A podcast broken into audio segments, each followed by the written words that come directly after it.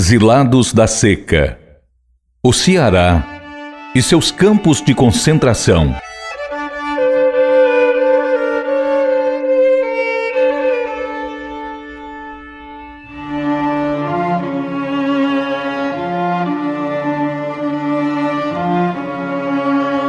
Em 1932, uma forte seca atingiu o Nordeste. Diante da falta de água e de comida, retirantes partiam do interior do estado do Ceará em direção à Fortaleza em busca de esperança. Realizar a viagem de trem era uma das formas de fuga. Porém, os sonhos de recomeçar uma vida com mais dignidade esbarraram em políticas que priorizaram isolar os retirantes em locais afastados dos grandes centros de Fortaleza. Como forma de impedir os sertanejos de chegar à cidade, campos de confinamento foram construídos bem próximos às linhas férreas. Esses locais são conhecidos até hoje como campos de concentração cearenses. Joaquim Alves Barbosa, de 101 anos de idade, é o único sobrevivente desses campos. Ele é memória viva do que ocorria com a população nos locais de isolamento nas cidades de Senador Pompeu e de Fortaleza. Dava aquela comida aquela farinha, aquelas coisas, parece que já era a doente lá. Acabada comia hoje, tinha uma farinha fina que era a massa, chega a ter uns farelinhos azul dentro dela. Aí o pessoal comia aquela alimento, muito deles adoecia hoje, quando era manhã, já adoecia morto. Foi no tempo que estava aí morrendo muita gente aí de senador, aí foi que eles tiraram esse pessoal para Fortaleza. Quando eu estava morrendo já muita gente lá, não enterrava mais a pessoa cavava aquela vala grande, aí quando completava enchia que eles enterrar. Diz o povo que enterraram muita gente viva lá. Já estava dentro da vala, rebolava lá dentro. Quando era do outro dia que espiar, ele ficava deitado. Quando espiar lá, ele estava de bucho para cima. Pensava que o pessoal estava vivo aí. Ele jogava lá e ele se virava de outro jeito. Morreu muita gente ali. Durante a seca de 1932 no Ceará, foram instalados sete campos de concentração. Até hoje, existem edificações do campo de Patu, em Senador Pompeu. Já os confinamentos do Alagadiço e do Urubu foram instalados em Fortaleza, mas as edificações não foram preservadas. Também foram registrados campos de concentração nos municípios de Ipu, Quixeramobim, Crato e Cariús. O sobrevivente Joaquim Alves Barbosa foi confinado quando era uma criança, tanto no campo de Patu como no campo do Urubu. O sofrimento foi grande. A lembrança que eu tenho dessas secas que houve, maior, para mim foi só 32. Eu assisti 32 58, 42. Meu pai gostava muito de fazer sentinela a esse defunto que morria. Aí eu já tinha 15 anos desse tempo, era 12, que foi 32, e a gente já era grande e eu mais ele.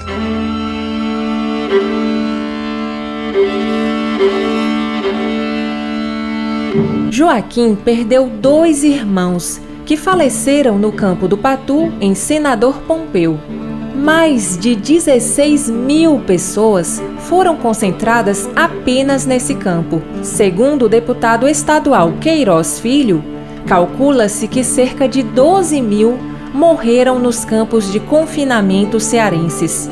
O grande número de mortes ressalta a falha da política de isolamento da população de exilados da seca. O escritor e professor de geografia, nascido em Senador Pompeu, Adriano Bezerra, detalha que os retirantes chegavam aos campos com a promessa de trabalho, comida e assistência médica, mas acabavam ficando isolados e em condições degradantes de sobrevivência.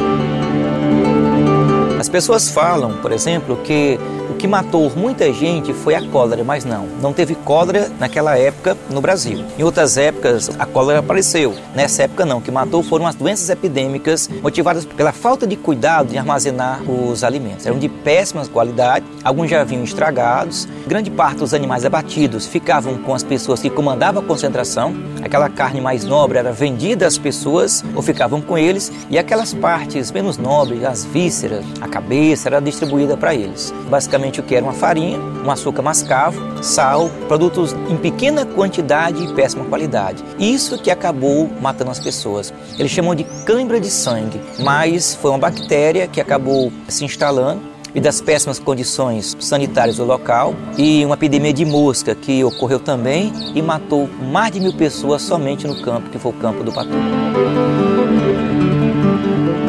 O professor Adriano explica ainda por que o termo campo de concentração é utilizado para denominar os locais de isolamento dos retirantes. A gente também tem que ter a preocupação de separar esse nome campo de concentração, porque esse nome campo de concentração é pretérito aos campos que existiram na Europa, aqueles campos de extermínio. Essa palavra campo de concentração ela surgiu na Guerra dos Boeres, no final do século XIX, na África do Sul, e foi usado muito na Primeira Guerra Mundial. Então, para aprisionar opositores políticos ou prisioneiros de guerra. Então, quando foi em 1915, por influência exatamente da Primeira Guerra Mundial que estava transcorrendo, aconteceu que esse nome foi utilizado, porque foi um nome muito utilizado pela mídia internacional. Por conta da Primeira Guerra Mundial, esse termo foi utilizado aqui, campo de concentração, mas ele tinha uma ideia distante do que seriam os campos nazistas por conta da Segunda Guerra. A ideia era basicamente o que? Acolher essas pessoas acolher e separá-las da elite fortalezense para que essas doenças da seca elas não atingissem a população. Mas esses campos eles foram também campos para concentrar pessoas para o trabalho. A estrada de ferro Baturita ela foi feita com mão de obra flagelada. Natural de senador Pompeu, o advogado e ativista pelo reconhecimento histórico de Patu, Valdeci Alves, detalha como surgiu o primeiro campo de concentração no Ceará. O primeiro campo foi em 1845, chamava-se Campo da Amélia. Na verdade, esse campo de concentração que foi construído em Fortaleza é uma tecnologia de dominar pessoas, de prender pessoas e explorar sua mão de obra. E na visão da classe dominante, de evitar banditismo, furtos, prostituição e outras coisas que eles dizem que aconteceriam se não tivesse o campo. E a esperteza de aproveitar a mão de obra em troca de comida. Foi um, um jesuíta, um capuchinho, que copiando as experiências dos jesuítas na era colonial, dos aldeamentos indígenas que tinha aqui no Ceará, ele copiou e aplicou aos flagelados da seca de 1845 até 1846. Qual era a filosofia? Era pegar essas pessoas que estavam pelas ruas, pedindo, se prostituindo, segundo eles praticando furto e concentrar num local, tipo aldeamento, não poderia sair e dar comida, mas para receber a comida tinham que trabalhar. Então tinham que pintar a igreja, reformar cemitério, a partir desta experiência, em 1845, nasce o primeiro campo de concentração da história da seca do Ceará. Segundo Valdeci, após esse primeiro registro do campo da Amélia, ainda em 1845, passaram mais de 30 anos sem seca no Ceará. No entanto, com nova estiagem em 1877, mais uma vez, uma multidão de retirantes saiu do interior do estado rumo à Fortaleza para tentar sobreviver à fome.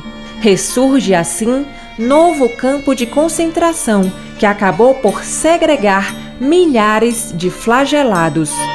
Tomás Pompeu de Souza Brasil, que era o senador Pompeu, cuja rua aqui tem o nome dele, a Rua Senador Pompeu, ele criou um projeto como senador da República chamado Projeto Pompeu Sinimbu. E a filosofia desse projeto foi aplicada no abarracamento do alagadiço em 1877-1879. Quando Fortaleza tinha 20 mil habitantes e recebeu 100 mil flagelados no alagadiço, que é esse riacho que corre aqui atrás do Norte Shop.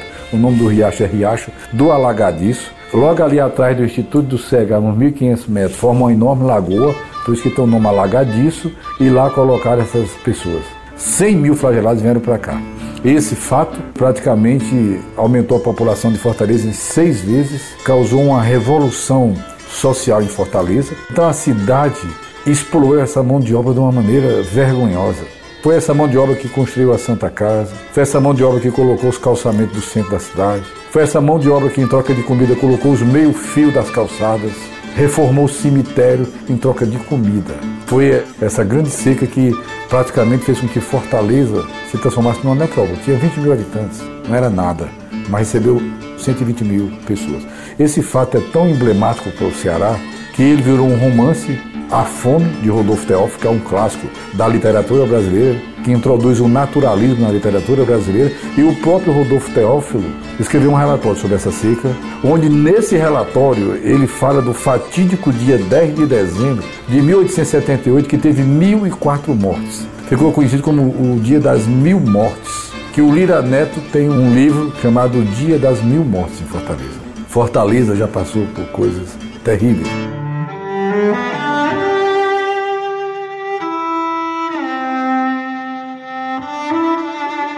A Grande Seca de 1932 marca o surgimento do campo de concentração de Senador Pompeu, cuja edificação permanece até hoje a compor a paisagem local.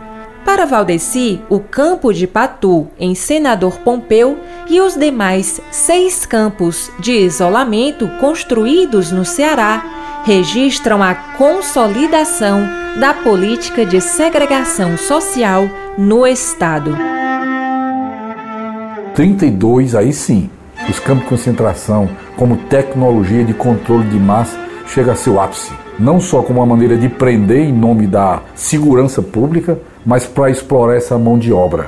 Aí são feitos sete campos para o pessoal não vir para Fortaleza, mas Fortaleza mesmo assim tem dois campos. Tem o campo do Otávio Bonfim, que é aqui na rua José Jataí com a Bezerra de Menezes, onde a prefeitura começou a fazer um memorial aos concentrados da CIA que não terminou, está lá o vagão abandonado, não concluído ainda. E o campo do Urubu, que deu origem ao Pirambu, a favela do Pirambu, que é uma das maiores favelas do Brasil.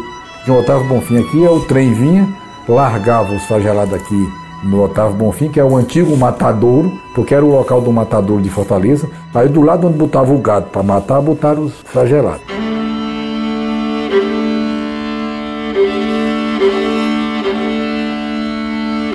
A história dos campos de concentração do Ceará também é contada pelos familiares de quem sobreviveu à aridez do confinamento. Alzira Lucinda Moraes, de 70 anos, filha do sobrevivente do campo de Patu, Mauro Antônio de Moraes, rememora as narrativas de sobrevivência do pai, que chegou a trabalhar fazendo covas rasas para os mortos no campo.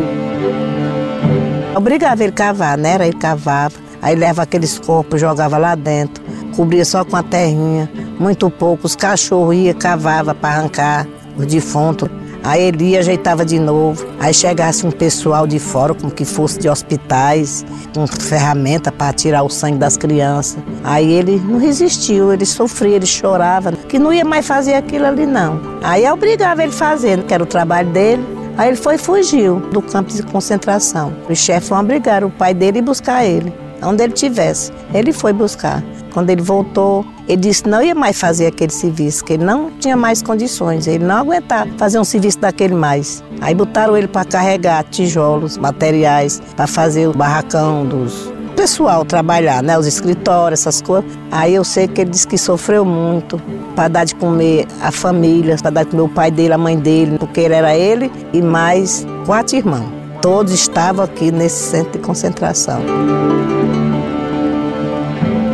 Segundo Valdeci, a cada retorno das chuvas, tentava-se apagar os rastros da trágica política de segregação dos retirantes da seca. Mas os escombros do campo de concentração do Patu, em Senador Pompeu, seguem provocando a curiosidade de revisitar a história e dão concretude à memória popular que germina, mesmo diante das mais prolongadas secas, e floresce a cada verão chuvoso. Sempre que acabavam as secas, com a volta do inverno, davam ordem para queimar todos os documentos e todos os abarracamentos. Esse depoimento eu tenho da dona Diva, num documentário que eu fiz sobre Patu, Buriti e Cariús, que era uma professora de Cariús, quando teve o campo de Cariús, ela, e ela era irmã do funcionário do IFOX, na época era IFOX, hoje é DENOX, que era a Inspetoria Federal de Obras contra as Secas. E ela disse que a ordem era queimar tudo. Você não encontra documento nenhum, porque o governo apaga essas memórias. Como é o único campo que está preservado, por que, que preservou? Porque eles cometeram o erro de instalar os flagelados em prédios de alvenaria nos 12 casarões e nas 200 casas de taipa. E aí não dá para destruir isso. E outra coisa que aconteceu, a mortandade foi tão grande, o sofrimento foi tão grande, que surgiu a lenda que o lugar era mal assombrado e que as almas da barragem obravam um milagre. Eles não puderam apagar a memória popular. A história contada por moradores da cidade de Senador Pompeu, analisada por pesquisadores e mantida de geração em geração, favoreceu a origem em 1982 da Caminhada da Seca. No segundo domingo de novembro, os moradores se concentram em frente à igreja matriz de Senador Pompeu para caminhar em direção ao cemitério ao lado do açude Patu. Em 2020 e 2021, a paróquia de Senador Pompeu não promoveu a tradicional caminhada da seca por conta da pandemia de Covid-19, mas muitos fiéis ainda fizeram a caminhada. Para Adriano Bezerra, estabeleceu-se na região uma forte ligação entre a religiosidade popular e a história. O pão já é o símbolo do alimento e a água, o símbolo da chuva. Eles vão para agradecer a fartura, como se fala no interior, essa fartura tanto do alimento, que é a boa colheita, e também a boa chuva. Se você for lá hoje, você vai ver na capela, você vê um monte de litro d'água, essas garrafas PET, um monte de garrafa cheia d'água. Alguém passa, mas é alguém que agradeceu pela chuva. Aquele catolicismo do interior, que pouca gente sabe o que é isso. O catolicismo romano, ele tomou lugar desse catolicismo bem popular.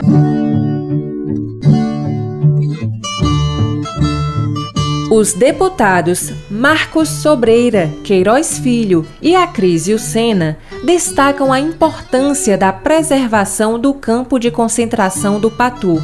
O deputado Acrísio é um dos que atua em parceria com a Prefeitura de Senador Pompeu em busca de conservar a memória histórica da região. Tem uma luta que foi iniciada pela Prefeitura de Senador Pompeu. No primeiro momento, o tombamento dos casarões do sítio do Patu, e eu dei prosseguimento junto à Secretaria de Cultura do Estado para que a gente faça dois movimentos. O primeiro, o tombamento estadual e o segundo, a transformação da Caminhada da Seca em patrimônio imaterial do Estado de Ceará. O nosso projeto, em articulação com o senador Pompeu, com todo o povo que organiza a Caminhada da Seca, hoje a Caminhada da Seca ela faz parte do calendário turístico, cultural e religioso do Estado de Ceará. Uma lei já nossa, sancionada pelo governador Camilo Santana, que é uma grande contribuição para inserir a Caminhada da Seca, como tantas outras da religiosidade popular, como lá no Cariri, o nosso querido Padre Cis, como São Francisco, enfim, tanta religiosidade que nós temos aqui. E a inserção da caminhada no patrimônio histórico e cultural, isso é uma grande conquista para o povo do senador Pompeu. Apesar de ser conhecedor dos detalhes de uma história tão dramática como a do campo de concentração de Senador Pompeu, o professor Adriano permanece com esperanças para um futuro cada vez mais próspero para a cidade onde nasceu. Eu falo muito da cidade que nasceu, Senador Pompeu, que ela nasceu sob o ciclo que foi o ciclo do gado. Ela cresceu no ciclo que foi o ciclo do algodão. Quando o algodão, o ouro branco, a praga do bicudo dizimou, a cidade economicamente ficou sem uma fonte de renda. Então eu falo que a partir desse momento que abre-se um novo ciclo, que é um ciclo do turismo cultural e religioso, que mais pessoas possam conhecer esse episódio triste, mas que possam conhecer, é que o passado não seja, na verdade, replicado, porque é conhecendo o passado que você entende o presente, planeja melhor o futuro. Então a ideia que eu tenho assim é que nasça um novo ciclo, um ciclo do turismo, que é o turismo cultural e religioso, e que isso possa trazer renda e emprego para a cidade, estando Pompeu.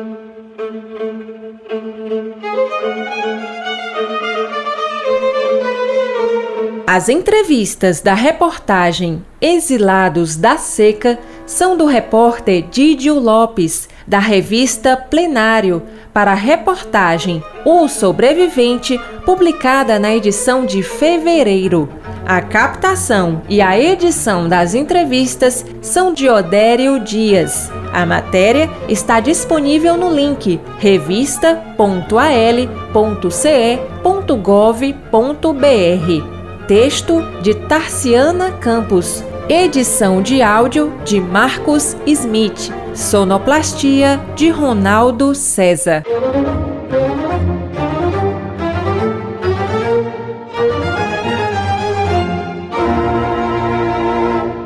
Compartilhar iniciativas. Esta é a meta da Assembleia Legislativa do Estado do Ceará.